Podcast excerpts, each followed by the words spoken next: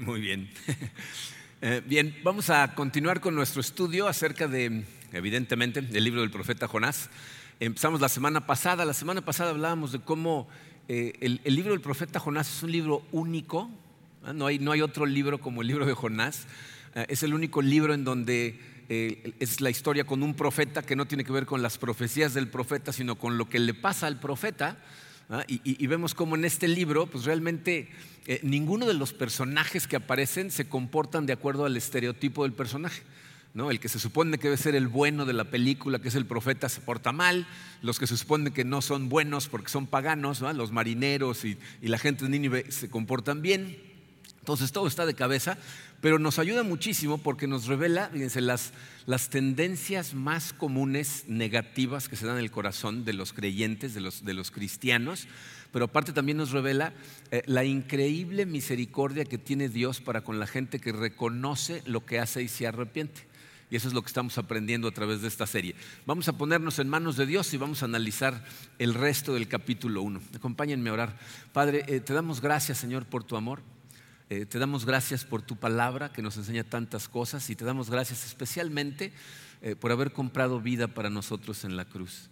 Señor, sé que tienes lecciones importantes para cada uno de nosotros diferentes de acuerdo a donde estamos espiritualmente, pero te pido, Señor, que prepares nuestros corazones, que estén suavecitos para que recibamos tu palabra, Señor, y estemos listos para dar mucho fruto y podamos ser transformados gracias a lo que tu palabra haga en nuestro corazón. Nos ponemos en tus manos, Señor, en el poderoso nombre de tu Hijo Jesucristo. Amén. Bien, Miren, voy a leer primero los, los, versículos que sobran del capítulo 1, son del versículo 4 al 17 pongan atención para que tengan a la historia en mente y luego los no está en su programa, va a ir apareciendo en la pantalla, luego los vamos a estudiar separados para, para ir viendo qué nos enseñan. Versículo 4 dice, pero el Señor lanzó sobre el mar un fuerte viento y se desencadenó una tormenta tan violenta que el barco amenazaba con hacerse pedazos. Los marineros, aterrados y a fin de aliviar la situación, comenzaron a clamar cada uno a su Dios y a lanzar al mar lo que había en el barco. Jonás, en cambio, había bajado al fondo de la nave para acostarse y dormía profundamente. El capitán del barco se le acercó y le dijo, ¿cómo puedes estar durmiendo? Levántate, clama a tu Dios. Quizás se fije en nosotros y no perezcamos. Los marineros, por su parte, se dijeron unos a otros, vamos, echemos suertes para averiguar quién tiene la culpa de que nos haya venido este desastre. Así lo hicieron y la suerte recayó en Jonás. Entonces le preguntaron, dinos ahora, ¿Quién tiene la culpa de que nos haya venido este desastre? ¿A qué te dedicas? ¿De dónde vienes? ¿Cuál es tu país? ¿A qué pueblo perteneces? Soy hebreo y temo al Señor, Dios de los cielos, que hizo el mar y la tierra firme, les respondió. Al oír esto, los marineros se aterraron aún más y como sabían que Jonás huía del Señor, pues él mismo se lo había contado, le dijeron, ¿qué es lo que has hecho? Pero el mar se iba enfureciendo más y más, así que le preguntaron, ¿qué vamos a hacer contigo para que el mar deje de azotarnos? Tómenme y láncenme al mar y el mar dejará de azotarlos, les respondió. Yo sé bien que por mi culpa se ha desatado sobre ustedes esta terrible tormenta. Sin embargo, en un intento por regresar a tierra firme, los marineros se pusieron a remar con todas sus fuerzas, pero como el mar se enfurecía más y más contra ellos, no lo consiguieron. Entonces clamaron al Señor, oh Señor, tú haces lo que quieres no nos hagas perecer por quitarle la vida a este hombre, ni nos hagas responsables de la muerte de un inocente. Así que tomaron a Jonás y lo lanzaron al agua y la furia del mar se aplacó. Al ver esto, se apoderó de ellos un profundo temor al Señor, a quien le ofrecieron un sacrificio y le hicieron votos. El Señor, por su parte, dispuso un enorme pez para que se tragara a Jonás, quien pasó tres días y tres noches en su vientre. Miren, eh, eh, esta parte de la Biblia, este pasaje final del capítulo 1, nos muestra una de las peores cosas que le puede pasar al corazón de un creyente, eh, que tiene el potencial de crear serios problemas, no nada más para el creyente, sino para, para la gente a su alrededor. ¿Qué es lo que está pasando ahí? Jonás decide embarcarse hacia Tarsis, haciendo qué? ¿Se acuerdan qué está tratando de hacer?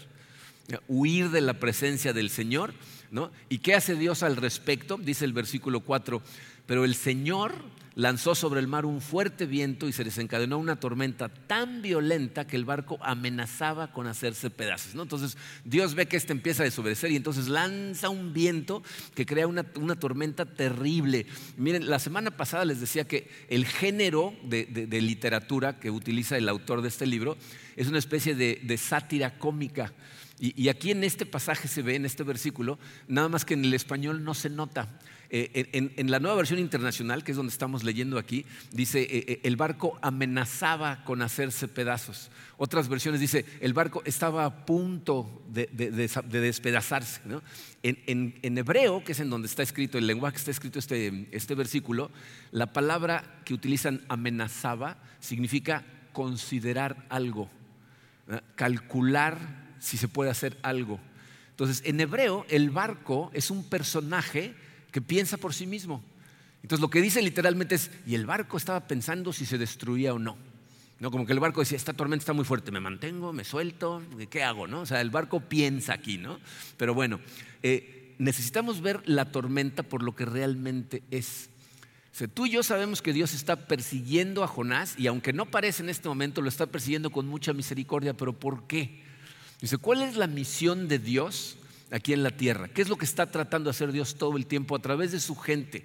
Dios está tratando de alcanzar a gente a la que quiere salvar, que va por el camino equivocado, que se está comportando de forma diferente a como Él quiere que se comporten, y entonces manda sus herramientas para que los hagan darse cuenta de lo que están haciendo, regresen al camino y regresen a Él. Eso es lo que Dios está tratando de hacer con Nínive. Y la herramienta que quiere utilizar es al profeta Jonás. Nada más que su herramienta decide correr en la dirección opuesta. Entonces, ¿qué pasa en la vida de los creyentes cuando hay tormentas? Dice en su programa, dice, Dios usa la tormenta para regresarnos al camino correcto. Dios utiliza las tormentas a veces para llamar nuestra atención o en este caso para, lograr que Jonás regrese a la dirección que él quiere que vaya. Pero eso es lo que está persiguiendo a Jonás. Es importante que seas consciente de esto. Es la misión de Dios que lo está persiguiendo. Este es un amor fiero, un amor como, el de un padre que está dispuesto a hacer lo que sea necesario para que su hijo no vaya en la dirección equivocada y se pierda. Ese es el amor de Dios no permitir que sus hijos se pierdan. Ese es el Dios de la Biblia, fíjate que está dispuesto a enviar tormentas a tu vida por amor. Dios no es ese ser que mucha gente piensa que es un ser que nada más está esperando a ver cuándo te equivocas y cuándo desobedeces para castigarte. E, el Dios de la Biblia es un Dios de amor. ¿Ok? Bueno, vamos a ver qué está pasando en el barco. Cuando viene esta tormenta, el versículo 5, la primera parte del versículo 5 dice, los marineros, aterrados, y a fin de aliviar la situación comenzaron a clamar cada uno a su Dios y a lanzar al mar lo que había en el barco. Los marineros están muy despiertos, están muy preocupados. Fíjense, lo primero que hacen es tiran todo lo que trae el barco al mar. O sea, para estos marineros ese viaje ya es una pérdida. La carga que llevaban para venderla o que les encargaron de otro lado, ya la tiraron toda al mar. Y luego dice, se pusieron a orar a sus dioses. Dice, los marineros no son conocidos por ser gente muy devota. ¿No? Cuando, cuando, una persona se la pasa diciendo groserías, la gente dice, este tiene boca de marinero, ¿no? O sea, no, no, son gente necesariamente muy, muy, muy devota, ¿ok? Pero este asunto de ponerse a orar es una característica típica del ser humano. Si se ponen a estudiar al respecto, se van a dar cuenta que clamar a Dios es un reflejo involuntario del ser humano. Y me parece muy interesante porque incluso personas que dicen que no creen en Dios, cuando la tormenta se pone lo suficientemente fuerte, su corazón como reflejo clama a Dios. Yo eh, tengo un amigo muy querido, eh, crecimos juntos casi como hermanos nuestros últimos años de adolescencia y nuestros primeros años como adultos. De hecho, pasamos mucho tiempo en donde compartimos departamentos muy cercanos. Eh, pero él no cree en Dios. Y de hecho se burlaba de otro amigo y de mí porque creíamos en Dios. Entonces se burlaba de la religión. un día eh, estábamos manejando, era la madrugada, no, no, estábamos haciendo nada de provecho, y, íbamos él iba manejando, íbamos en el coche, él y nosotros dos, otro amigo y yo, y de repente ve que el semáforo empieza a flashear el verde y acelera para pasar, entonces pasa en amarillo y otro coche que cuando seguramente vio el amarillo pensó ya se va a poner en verde, se, pasa y bueno, un choque de esos de ¡pah! los dos coches vueltas para todos lados, ¿no? Me acuerdo cuando pararon, cuando paró el coche, mi amigo se voltea al cielo, así, Señor, ayúdame, ¿no? Y, los otros dos amigos lo volteamos a ver así. Y, pues pasó el momento y ya llegó la policía y se arregló el asunto. Y como a los dos días estábamos platicando y le digo, ¿qué pasó? No, que no creías en Dios. No, no, no, no, es que en ese momento yo que me dio un poco de miedo, pero no creo en Dios. Le dije, ok, ¿no? Muchos años después, o sea, nos casamos, Karina y yo nos fuimos a vivir a Miami, ellos vivían este, en, la Ciudad de México, y un día tuvo que salir de viaje, ya teníamos hijos, y vivíamos nosotros en Miami, y, Miguel tenía que ir a Orlando, no me acuerdo dónde tenía que ir, pero pasaba por ahí, y entonces se quedó con nosotros un día, o sea, llegó en la mañana, a, mediodía, y al otro día seguía su viaje. Y era la tarde, y me dice, eh, ¿no tienes una cerveza? Y le digo, no. Me dice, vamos por unas. Y entonces yo volteé a ver la hora y le digo, ¿qué pasó? Entonces como que tuvo que justificarse y me dice, es que mira, le, están haciendo unos exámenes médicos a mi hija y ofrecí que si salía bien de los exámenes iba a dejar de fumar a menos que me estuviera tomando una cerveza. Entonces le dije, primero, te vas a volver alcohólico con tal de fumar, ¿no? Pero en segunda, le ofrecí a quién. ¿No crees? No, ¿a quién le ofreces? Ese es el corazón del ser humano. El ser humano tiene grabado en el corazón la existencia de Dios. Y en los momentos de tormentas es un, es un, reflejo del ser humano. Y yo pensé que era nada más mi amigo, pero me puse a estudiar y resulta que es muy común que la gente dice que no cree en Dios, pero en realidad en el corazón, su corazón sí cree. Dice Zig Ziglar, que fue un mentor mío, ya falleció, este, me platicó, esto fue eh, por ahí de los noventas, me platicó que en los setentas, él, él era consultor empresarial, eh, un, personaje al que él estaba dando consultoría era el director de una empresa que tenía 1.500 oficinas de contratación por todo Estados Unidos. En esa época eh, les podías hacer preguntas a la gente antes de contratarlos y era legal ponerlos conectados a un detector de mentiras. Y entonces el Señor hacía, imagínense, 1500 oficinas de contratación y le confesó que ante la pregunta, ¿crees en Dios? Toda la gente que respondía que no estaba mintiendo. Toda. Toda la gente cree en Dios y en los momentos de tormenta saltas y clamas hacia Él, ¿ok? Pero bueno, entonces estos marineros es lo que hacen. La tormenta se ve complicada, tienen la capacidad de darse cuenta que no es una tormenta normal y entonces dicen, vamos a clamar a nuestros dioses. Y lo que dice la frase es, cada uno oraba a su Dios. Fuera del pueblo judío, esa cultura era politeísta, es decir, cada cosa creada tenía su Dios. ¿No? Había el Dios de los árboles, el Dios del mar, el Dios de la tierra, el Dios del cielo, el Dios del amor, el Dios de la guerra. Entonces, tú podías hacer enojar a uno de esos dioses sin querer, no sabías cuál estaba causando el problema. Y entonces, ¿qué hacen? Dice, pues yo le llamo la solución Faustino Martínez. Faustino Martínez era un jefe mío que eh, cuando una vez me acuerdo que subimos a un vuelo, estábamos a punto de despegar hacia, no me acuerdo ni a dónde íbamos, él estaba casado con una mujer que era eh, musulmán él era católico y entonces se sienta en el avión antes de despegar y entonces empieza. Le digo, ¿qué estás haciendo? Me estoy encomendando a todos los dioses para que el que sea el bueno nos salve, ¿no? Él honestamente lo decía de broma, ¿no? Pero eso es exactamente lo que están haciendo los marineros. Se los van a ver, tú órale a tu Dios, tú órale a este, tú órale a aquel, tú a aquel, y vamos a ver cuál funciona. ¿no? Entonces todos están orando.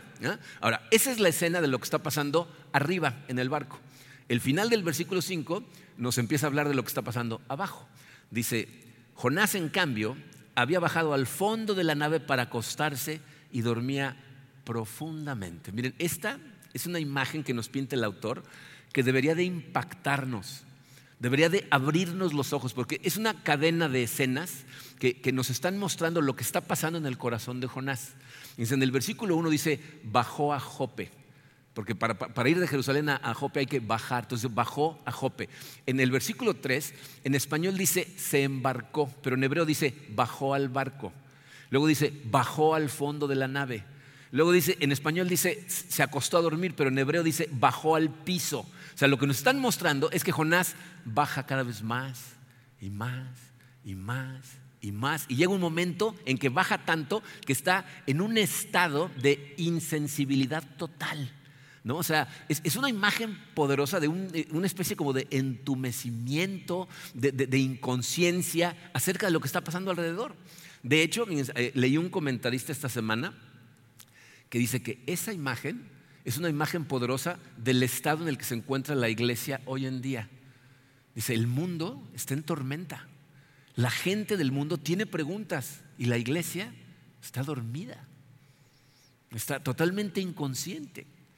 Entonces, eh, eh, el, pecado de Jonás, ¿cuál es su pecado? Dios lo llamó a participar para alcanzar gente, confrontar a un grupo de personas para extender su gracia. Pero Jonás, en lugar de hacer lo que Dios le dice, corre a Tarsis por el odio que le tiene a la gente de Asiria. En otras palabras, Jonás piensa que sabe mejor que Dios lo que se debe hacer. Se le dice, no, yo creo que el mundo va a estar mejor sin los asirios, esto es mejor que los destruya. Pero vean lo que le está pasando a su corazón. Se les puse esto en su programa, dice, su pecado se convierte en una droga que lo pone en total apatía espiritual. O sea, el pecado de Jonás lo ha llevado a que su corazón está totalmente endurecido y está apático a lo que está pasando. Piensen en la situación, está rodeado de una tormenta causada por él, por el pecado que está cometiendo, pero él ni en cuenta. ¿Se dan cuenta lo que puede causar el pecado en la vida de una persona? O sea, eh, es, es una amenaza terrible para la persona, pero no nada más para ti para la gente a tu alrededor. El egoísmo de Jonás hace que ni siquiera se dé cuenta de la ruina que le está trayendo a toda la gente que va en ese barco. Es una imagen poderosa de la naturaleza del pecado y de las consecuencias que trae cuando abiertamente desobedecemos a Dios. Y miren, tristemente, ese es uno de los problemas de nuestra cultura moderna. ¿ah? La cultura en la que vivimos trata de vendernos la idea eh, de, de que somos individualistas, o sea, eh, si lo que tú haces no le hace daño físicamente a alguien, entonces tú decides si está bien o mal. No, esa, es, la cultura de hoy en día. Lo que pasa en mi vida es mi problema. Yo decido si está bien o mal, tú no te metas. Pero aquí el, el capítulo 1 de Jonás nos muestra lo ingenuo de tener esta visión del mundo. Fíjate, piensa en esto, cada decisión que tú tomas es como un ladrillo que estás poniendo en el muro que estás creando que se convierte en el carácter de tu vida. Entonces, cuando tú, cuando tú escuchas ideas de la cultura como esta, que te dicen, no, hombre, tú haz lo que tú quieras, tú decides lo que está bien, tienes que cuestionarlas, tienes que preguntarte si lo que estás diciendo está correcto, porque si ni siquiera las cuestionas, va a llegar un momento en que van a invadir tu vida y vas a vivir de acuerdo a ellas. Piénsalo, me vas a decir que si tú tomas mil pequeñas decisiones moralmente incorrectas, no tienes una increíble, pero increíblemente grande posibilidad de que la mil uno desparrame tu vida y le hagas daño a otra persona y le hagas daño a la gente a la que más amas? Las decisiones que está tomando Jonás le están afectando a mucha más gente que a Jonás, pero su corazón está tan insensibilizado que él ni cuenta se da. En el versículo 6 vamos a ver una de las grandes ironías de lo que sucede muchas veces en la Biblia y en la vida real. ¿eh? ¿Quién va a ir a despertar a Jonás? En el versículo 6 dice, el capitán del barco se le acercó y le dijo, ¿cómo puedes estar durmiendo? Levántate, clama a tu Dios, quizás se fije en nosotros y no perezcamos. O sea, esta es una ironía, porque la persona que va a ir y lo va a zarandear para que despierte es un pagano politeísta. Jonás es un profeta, o sea, un hombre de Dios, y tiene que venir un pagano para recordarle hacer las cosas más básicas como orar, porque el otro está dormido. Y miren, esta es una ironía que en la Biblia sucede más de una vez y en la vida real muchas veces. Cuando la gente que no es de Dios confronta a la gente que sí es de Dios y les dice, sí sabes que eso que estás haciendo a ese Dios en el que dices que crees no le gusta, ¿verdad? Y cuando alguien que no cree te confronta de esa manera, se te cae la máscara, quedas totalmente al descubierto, no puedes hacerte para ningún lado. O sea, el capitán le dice, ¿qué estás haciendo? Y, todo esto, dentro del contexto, tiene, su lado de humor. Este autor es brillante, ¿no? Porque lo que le está diciendo el capitán es, ¿no tienes algún otro Dios? No, porque ya tratamos con todos los nuestros y no está funcionando. ¿No tienes alguno? Órale. A, a lo mejor, si oras, se fija en nosotros. ¿Ustedes creen que se estaría fijando en ellos? Los tiene en la mira, ¿no? O sea, el Dios del universo está muy pendiente de lo que está pasando con ellos. Y esa escena es lo que está pasando abajo. ¿No? El capitán está hablando con Jonás en la panza del, barco, ¿no? Ahora vamos a ver lo que está pasando arriba. Versículo 7 dice, los marineros por su parte se dijeron unos a otros, vamos, echemos suertes para averiguar quién tiene la culpa de que nos haya venido este desastre. Así lo hicieron y la suerte recayó en Jonás. Entonces los marineros también se dieron cuenta que este asunto de orarle a sus dioses no está funcionando y dicen, ya sé, vamos a echarlo a la suerte. ¿no? Esto es algo que en la época era muy común ponerse en manos de Dios, confiar en Dios y decir, vamos a echar la suerte y tú dinos en quién cae la cosa. ¿no? Eh, eh, en Proverbios 16, 33, eh, apúntenlo por ahí, bueno, está en su programa, dice, el hombre tira los dados, pero Dios decide cómo caen. En otras palabras, no hay suerte, Dios decide cómo caen los dados. Entonces, eso es algo que era muy común. De hecho, si, leen Hechos 1, es la manera como escogen al, discípulo que va a sustituir a Judas. ¿ah? Escogen a dos que cumplen con los requisitos y luego dicen, ahora lo vamos a echar a la suerte y que Dios escoja. ¿No? Entonces la idea no estaba tan disparatada. Y como podemos ver, el Dios del universo estaba muy al pendiente porque la suerte cae en Jonás. ¿no? Entonces, el versículo 8 yo, yo, casi casi lo puedo ver como una escena de película en donde los marineros arriba echan a la suerte y dicen, Jonás, ¿dónde está? Allá abajo. Y empiezan a entrar todos a la parte de abajo en donde está Jonás con el capitán viéndolo así sospechosamente, ¿no? Y fíjense lo que le dicen. Entonces le preguntaron, dinos ahora, ¿quién tiene la culpa de que nos haya venido este desastre? ¿A qué te dedicas? ¿De dónde vienes? ¿Cuál es tu país? ¿A qué pueblo perteneces? Empieza el interrogatorio, ¿no? Escupe, Lupe, ¿no? ¿Qué, ¿Qué pasó aquí? ¿Qué hiciste? ¿No? Y la respuesta de, Jonás es como una cubetada de agua fría para estos marineros. El versículo 9 dice, soy hebreo y temo al Señor. Dios del cielo que hizo el mar y la tierra firme les respondió. Miren, cuando encontramos en, en, las versiones modernas de la Biblia, como la nueva versión internacional, la palabra Señor con S mayúscula, en el Antiguo Testamento invariablemente significa que está sustituyendo el nombre con el que Dios se presentó a Moisés que, no es Jehová, nosotros le ponemos Jehová para poderlo pronunciar, pero es un nombre impronunciable. Son cuatro consonantes.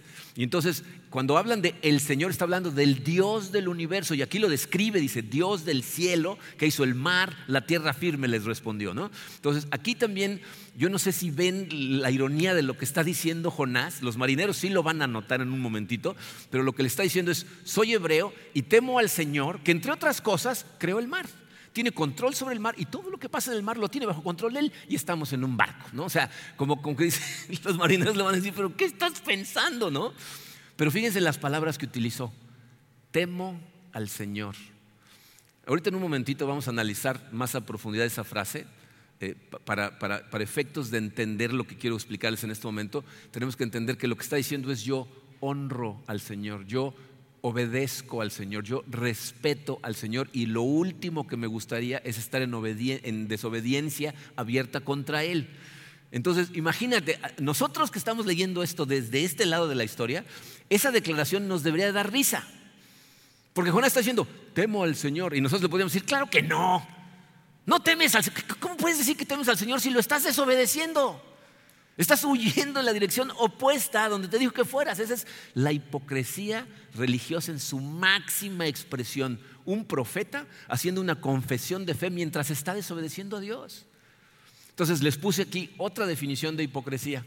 Dice, hipocresía es confesar nuestra fe mientras desobedecemos abiertamente. Esa es otra cosa que es típica en los cristianos, ¿no? que desobedecemos a Dios al mismo tiempo que decimos que creemos en Él. ¿No? La gente que prácticamente confiesa sus pecados diciendo, Padre, perdóname por lo que estoy a punto de hacer, ¿no? O sea, lo va a desobedecer de todas maneras, ¿no? Entonces, aquí está siendo un hipócrita. Y, miren, esto, una vez más, debería de escandalizarnos. O sea, cuando tú lees esto, la pregunta que te debe de venir a la cabeza es, ¿cómo es posible que un hombre de Dios actúe de esta manera? Es una vergüenza, es un escándalo. Y cuando empiezas a pensar eso, de pronto, oh, oh, te das cuenta que el, láser rojo no te está apuntando a ti, porque lo que está haciendo el autor es levantar un espejo, ponértelo enfrente para que te veas frente de él y te pregunta, ¿alguna vez has actuado en contra de tus principios? ¿Te has puesto a ti mismo un estándar moral y lo has roto? En el momento en que empiezas a sentirte superior a Jonás, ya caíste en la trampa del autor y te está poniendo en evidencia como todos somos Jonás. Los marineros sí ven la contradicción, o sea, sí notan lo que está pasando, porque vean lo que sucede en el versículo 10. Dice, al oír esto, Los marineros se aterraron aún más y como sabían que Jonás huía del Señor, pues él mismo se lo había contado, le dijeron, ¿qué es lo que has hecho? O sea, le están diciendo, ¿por qué nuestro barco? ¿No? ¿Cómo se te ocurre el Señor del mar? Y te veniste a meter un barco para huir de él. Y fíjense cómo el, comentario de que ya se los había contado antes es, es un comentario del autor. O sea, no lo vemos en la historia. ¿No? Es como el autor como que nos dice, es que ya sabía porque Jonás se los acaba de contar. ¿no? Entonces ahí tienes que utilizar la imaginación, ¿no? una imaginación bíblica. ¿no? O sea, imagínate Jonás cuando llega al barco y compra su pasaje, a lo mejor, no sé, como en inmigración, ¿no? Destino, Tarsis. Eh, razón del viaje, eh, placer o trabajo? Ninguna, huyendo del Señor, ¿no? O sea, en algún momento les dijo, ¿no? Que estaba huyendo del Señor, ¿no? Y en ese momento como que los marineros no, no lo registraron, no les cayó el 20 de lo que estaba haciendo. Pero en este momento todos lo voltean a ver y dicen, ¿estás huyendo del Señor? El Señor que hizo el mar, en un barco, dentro del mar, ¿estás loco? Entonces ¿qué has hecho? ¿No? Y ven, otra vez es la gente que no es de Dios confrontando a la gente de Dios cuando ven la contradicción entre lo que dicen que creen y la manera en la que actúan. Versículo 11 dice, pero el mar se iba enfureciendo más y más, así que le preguntaron, ¿qué vamos a hacer contigo para que el mar deje de azotarnos? Tómenme y láncenme al mar y el mar dejará de azotarlos, les respondió. Yo sé bien que eh, es por mi culpa que se ha desatado sobre ustedes esta terrible tormenta. Bien, hay eh, diferentes opiniones entre los comentaristas de por qué Jonás, cuando lo confrontan, dice, láncenme al mar. Hay eh, un grupo que piensan que en este momento Jonás tuvo un cambio de corazón.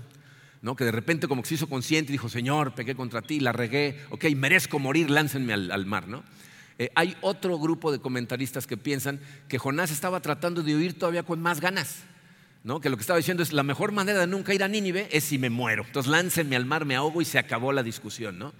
La realidad es que la respuesta yo creo que está en un punto intermedio entre esos dos extremos, porque eh, él está entrando en razón, pero no porque esté poniendo sus ojos en Dios, sino porque está poniendo sus ojos en los marineros. O sea, Jonás los voltea a ver y no dice, tírenme al mar porque he pecado contra el Dios del universo y merezco la muerte, ni tampoco dice, eh, ¿saben qué? Ya, ya mejor me quiero terminar esta corretiza, échenme al mar. Lo que dice es, yo sé que es mi culpa que esta tormenta esté cayendo sobre ustedes. Entonces, este es el primer momento en el que Jonás piensa en otras personas antes de pensar en él. Es, un acto de amor. O sea, dice, sus vidas están en peligro por mi culpa. Y ustedes no deberían de morir por mí, más bien yo debería de morir por ustedes. Entonces aquí vemos cómo Jonás es un ejemplo clásico de cómo los cristianos hay veces que hacemos cosas buenas, hay veces que hacemos cosas malas, le obedecemos en unas áreas, en otras nos cuesta más trabajo. O sea, no, nos comportamos completamente obedientes a Dios. ¿Y qué pasa? No? Versículo 13 dice, sin embargo, en un intento por regresar a tierra firme, los marineros se pusieron a remar con todas sus fuerzas, pero como el mar se enfurecía más y más contra ellos, no lo consiguieron. O sea, los marineros son buenas personas, no, lo quieren matar, no lo quieren aventar al mar. Y entonces, ¿qué tratan de hacer? Ir en contra de Dios. Y entonces, ¿qué hace Dios? Incrementa la tormenta. Y dice, ah, sí, entonces se pone peor. Dice, entonces clamaron al Señor, oh Señor, Tú haces lo que quieres. No nos hagas perecer por quitarle la vida a este hombre, ni nos hagas responsables de la muerte de un inocente. Fíjense qué cosa más interesante acaba de suceder ahí. ¿Se fijaron a quién clamaron los marineros? En el versículo 5 cada quien clamó a sus dioses. Pero aquí en este versículo clamaron al Señor, al Dios del universo. En otras palabras, los marineros acaban de reconocer que el único que tiene el poder para salvarlos en esta situación es el Señor, creador del cielo y de la tierra y que tiene control sobre todo el universo. ¿Y saben qué otra cosa es muy interesante? Esta es la primera oración al Señor que sucede en este libro y no viene de un hombre de Dios, viene de los paganos. A Jonás no se le ha ocurrido orar. ¿Y, cuál es el clamor de estos paganos? Señor, no queremos hacer algo incorrecto. No nos hagas responsable de la vida de este menso, ¿no? él es el que nos está diciendo que lo echemos al mar, ¿no? Y así que en el versículo 15 dice, así que tomaron a Jonás y lo lanzaron al agua y la furia del mar se aplacó. ¿Se imaginan la, la cara de los marineros? O sea, cuando de repente lo lanzan y, todo se calma. ¿Se acuerdan ustedes de, de la escena en la barca cuando va Jesucristo con sus discípulos y se desata una tormenta y el que va dormido es Jesucristo? Y lo despiertan y entonces se levanta y regaña la tormenta y la tormenta se calma. ¿Se acuerdan qué hacen los discípulos? Están todos en un rincón, ¿cómo?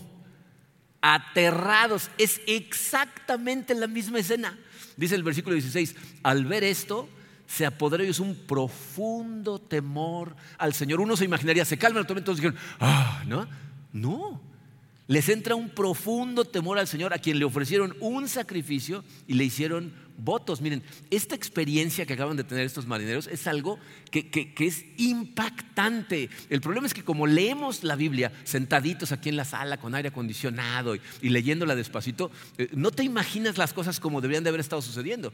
Pero ¿han, visto películas en donde barcos de madera de la antigüedad de repente son atacados por tormentas tremendas? Y entonces están todos los marineros, ¿no? truenos y olas que casi se llevan a uno y bajen las velas y, y todo es a gritos. Estas conversaciones las leemos aquí tranquilamente. Todo pasó a gritos. La tormenta seguro no los dejaba ni oír. ¿Quién eres? ¿De dónde vienes? ¿Qué hiciste? O sea, todo es a gritos y de repente, paz. Cero ruido, el mar tranquilo, el sol empieza a salir, a calentar sus pieles. ¿Y qué sucede en ellos? Aterrados, dice, se, apodera de ellos un profundo temor. ¿Pero a quién? Al Señor. Bien, e, e, esa frase de temer al Señor, de temer a Dios, de ser una persona temerosa de Dios, es un lenguaje que proviene de los libros de la sabiduría, como por ejemplo el libro de Salmos. En Salmos dice que el temor al Señor es el principio de la sabiduría. Pero ¿saben cuál es un, versículo en Salmos que nos ayuda a entender lo que significa el temor de Dios? Eh, Salmos 130, versículo 4, fíjense lo que dice, dice, pero tú ofreces perdón para que aprendamos a temerte. Cuando lees esa frase la primera vez, parece contradictorio, ¿no? O sea, ¿me ofreces perdón para que yo te tema? No entiendo cómo funciona esto, ¿no? El problema es que cuando tú piensas en temor de Dios, piensas en tenerle miedo a Dios, que eso es lo que Él quiere. Si se fijan, los marineros, antes que se calmara la tormenta, tenían miedo de Dios. No nos vais a matar, ¿eh? No nos hagas responsables, ¿no? Le tenían miedo, pero en este momento es una cosa totalmente diferente, porque entienden lo que el Salmo 130, versículo 4 significa. Dice, tú ofreces perdón para que veamos lo asombroso y maravilloso que eres y ahora nos causa una reverencia absoluta. Es un entendimiento de la grandeza del amor de Dios y lo maravilloso que es con nosotros. los marineros acaban de ver un sacrificio hecho por amor. Ellos tratan de salvar a Jonás, no lo pueden salvar y él se sacrifica por ellos. Se maravillan del sacrificio voluntario, del hecho de que el Señor del universo aceptó el sacrificio. Y entonces entienden el verdadero temor de Dios. ¿Sabes de dónde proviene? De entender el gran amor de Dios. Cuando entiendes su amor, por, entonces entras en una reverencia. Es ese amor que le tienes a un padre que te trata perfectamente bien y dices, lo último que quisiera es desilusionar a este padre. ¿no? Tengo temor de estar lejos de él, temor de desobedecerlo. Y aquí vemos otra cosa que es totalmente irónica. Dice, eh, Jonás dice temer al Señor, pero no le teme. ¿Quiénes sí le temen? Los marineros.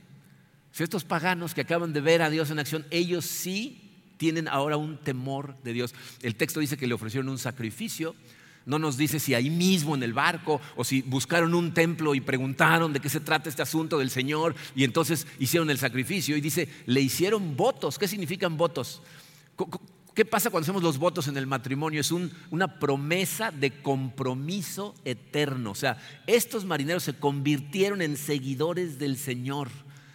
E, empezaron politeístas, pero en este momento ya son monoteístas.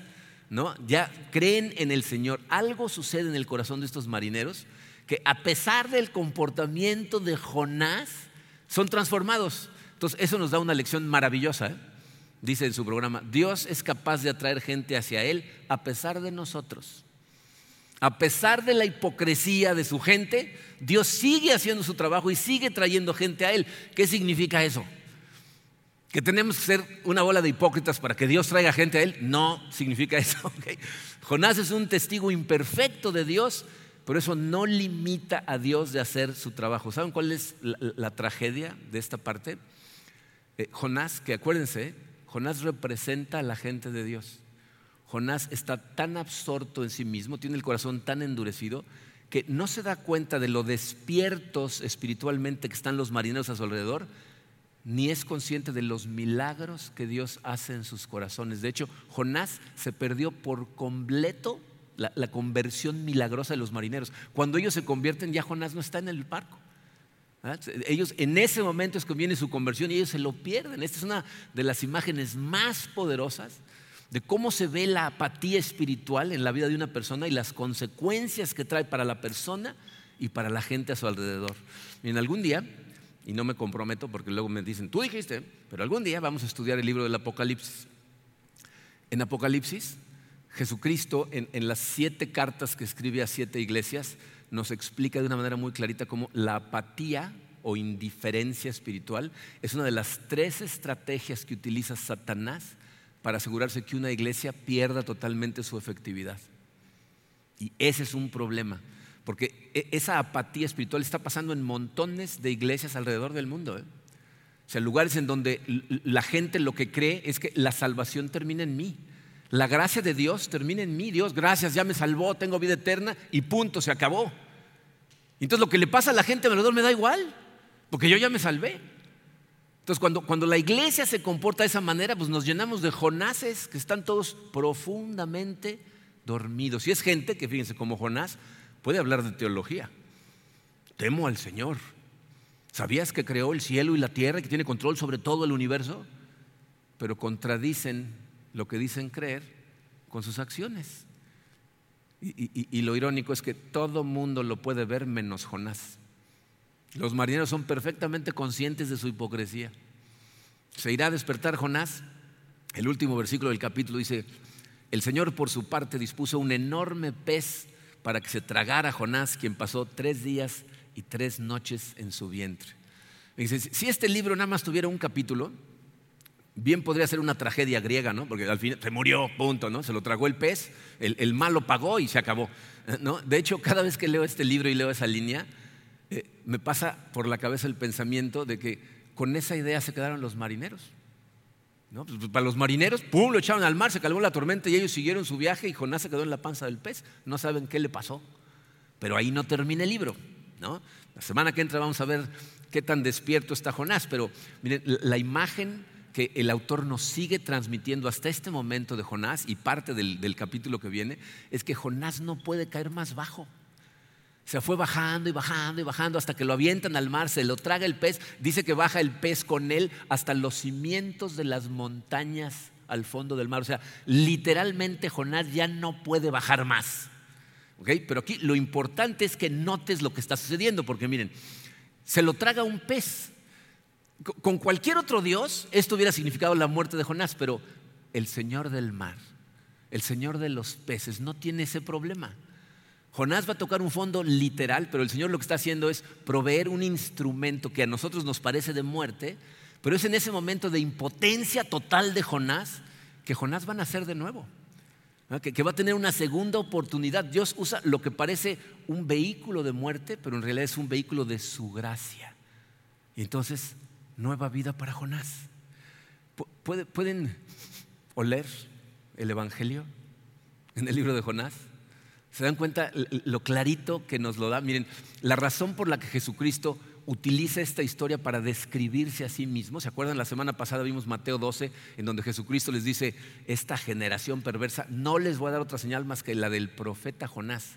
Y así como Jonás va a pasar tres días y tres noches en el estómago del pez, el Hijo del Hombre va a pasar tres días y tres noches en las entrañas de la tierra. Se está describiendo a través de esto porque Jesús en la cruz representa cómo Dios envuelve a su gente en lo que parece muerte, porque nosotros tocamos fondo como Jonás por culpa de nuestro pecado, pero es en, el quebrantamiento, en el arrepentimiento que nos encontramos con Dios.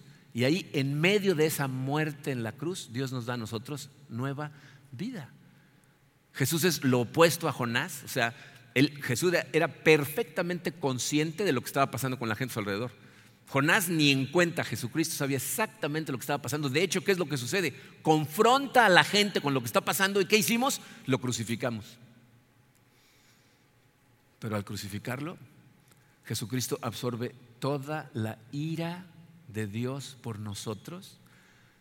Jonás fue aventado a un océano de agua, Jesucristo fue lanzado a un océano de ira de Dios que absorbió por nosotros. Y su muerte es el vehículo que utiliza Dios para darnos a nosotros vida. Cuando Él conquista la muerte y el pecado, nos da a ti y a mí una segunda oportunidad. De este momento en adelante, Jonás está viviendo tiempo extra. O sea, su vida se debería de haber terminado. Y es irónico, si Jonás hubiera tratado de seguir aferrándose a huir de Dios, se hubiera ahogado. Pero cuando recapacita y hace lo correcto, entonces Dios le da tiempo extra y lo va a despertar espiritualmente. Hay gente que la pregunta que, hacen cuando hablamos de este, despertar espiritual es, ¿cómo? ¿Cómo despierta alguien espiritualmente?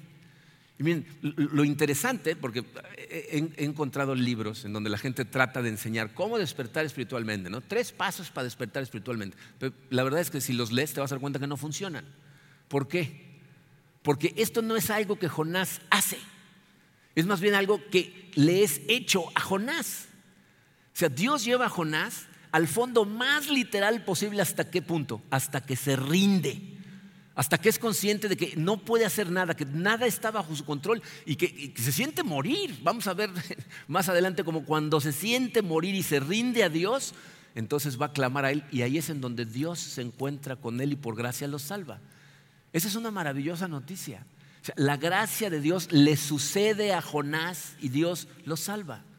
Pero es muy importante que entiendas muy bien este punto, porque miren, en comunidad de fe no estamos en el negocio de decirle a la gente, tienes que ser una buena persona, pórtate bien, pórtate bien o te, va a tragar un pez. O sea, esa no es la enseñanza de este libro, ¿ok? O sea, eh, nosotros nos vamos a tropezar. De hecho, yo ni siquiera me siento con la autoridad para predicar estas cosas porque Jonás me condena exactamente igual a mí que a ti. Batallo con las mismas cosas que tú. Pero necesitas entender que lo que puede fortalecernos no es simplemente conocer la Biblia. Es importantísimo conocer la Biblia porque así conoces a Dios. Pero no es nada más importante eso. Lo más importante es que experimentes verdaderamente el amor y la presencia de Dios en tu vida para que en los momentos de tormenta te lances a Él. Tú puedes saber todo acerca de la Biblia y no experimentar la presencia de Dios en tu vida ni su amor. Porque no es hasta que te entregas a Él en medio de la tormenta que puedes experimentar la gracia de Dios. ¿Y sabes qué es lo, más irónico de todo esto? Que tu corazón puede pensar que es un suicidio hacer lo correcto que Dios te está diciendo que hagas en este momento en la situación de tu vida. Jonás seguro pensó que, o sea, a la vista de todos los demás, parecía un suicidio. A lo mejor parece un suicidio el que Dios te está diciendo que hagas las cosas correctas en tu matrimonio. Estás pensando que esa tormenta no tiene solución, que te vas a ahogar en ella. Y Dios te dice, haz lo correcto. Y dices, eso es un suicidio. A lo mejor piensas que es un suicidio hacer lo correcto con tus finanzas cuando Dios te empieza a decir cómo utilizar tu dinero de forma de acuerdo a Él. A lo mejor parece un suicidio el tratar de trabajar con nuestros hijos para que conozcan a Dios y caminen por el camino correcto. Pero en el momento en que Jonás hace lo correcto y parecía un suicidio, Dios lo salva. ¿Por qué? Este es el último punto que les puse ahí. Jonás descubre que bajo la ira de Dios se encuentra su amor. Bajo la ira de las olas se encuentra el amor de Dios. Y es entonces que va a despertar cuando se lanza haciendo lo correcto, aunque parece un suicidio. No sé cómo despertarte. De hecho, no sé cómo despertarme a mí, a menos que yo sé que tengo que hacerme consciente de lo impotente que soy yo y de lo omnipotente que es Dios, porque solo cuando llegas a ese punto de conciencia, Dios puede trabajar contigo. Eh, le voy a pedir a la, banda que suban de regreso, por favor, y mientras tanto pónganme atención acá. La banda pueden subir solo sin su ayuda. Este, miren, no, no sé cómo está en este momento tu corazón. O sea, no tengo idea. No sé si estás despierto espiritualmente. No, sé si, ni siquiera tienes una relación consciente con Dios. O, a lo mejor crees que la tienes y estás dormido. ¿Saben qué es lo más peligroso? Corres el riesgo de que estés dormido, de que estés en una apatía espiritual profunda y ni cuenta te des. ¿Son conscientes de que Jonás no era consciente? O sea, él sabe que es un hombre de Dios porque Dios le habla, pero no es consciente de que ya no se está dando cuenta de nada. ¿Cómo está tu corazón? ¿Estás despierto? ¿Estás dormido? ¿Estás receptivo a Dios? ¿Estás dispuesto a obedecerle? A lo mejor hay algo que está pasando en algún área de tu vida que te está distrayendo totalmente y ya ni siquiera le pones atención. Lo que hacemos cuando, cuando celebramos la cena del Señor, cuando lo hacemos de forma física o como lo hemos estado haciendo de forma interna, es no de palabra, sino de corazón, acudir a Él y decirle, gracias Señor por haberte lanzado a ese mar de ira por mí. Señor, abre mi corazón, déjame ver como, tú me ves. Déjame ver mis acciones, déjame ver el dolor de los demás. Señor, dime cómo estoy, por favor, ayúdame. Necesito de ti. Entonces vamos a celebrar en este momento una cena del Señor interna. Y lo que necesitas hacer es apagar totalmente al mundo a tu alrededor e ir a Jesús y decirle, Señor, gracias. Abre mis ojos. Quiero estar contigo. Quiero tenerte ese temor reverente para poder obedecerte y darte gloria con todo lo que hago. Los invito a acompañarme a hacerlo juntos. Vamos a orar. Padre Santo, eh, te damos tantas gracias, Señor, por tu amor. Eh, te damos gracias por, por ese sacrificio increíble que hiciste por nosotros. Ese intercambio incomprensible, dar tu vida perfecta por pecadores como nosotros, Señor. Eh, te necesitamos, Señor. Nuestro corazón nos engaña, no nos deja ver claramente. Hay veces que pensamos que estamos caminando por el camino correcto y, de pronto nos despertamos en medio de una tormenta y nos damos cuenta de cuánto te hemos estado ignorando.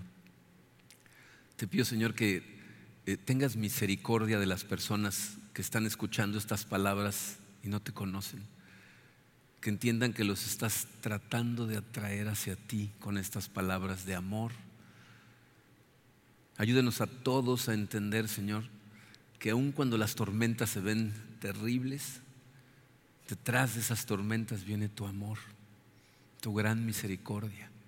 Estás tratando de acercarnos, de llevarnos por el camino correcto, de abrir nuestros ojos y de verte por lo maravilloso que eres. Gracias, Padre. Gracias por tu amor, gracias por tus enseñanzas. Nos ponemos totalmente en tus manos, Señor y ayúdanos a caminar todo el tiempo bajo tu luz. En el poderoso nombre de tu Hijo Jesucristo. Amén.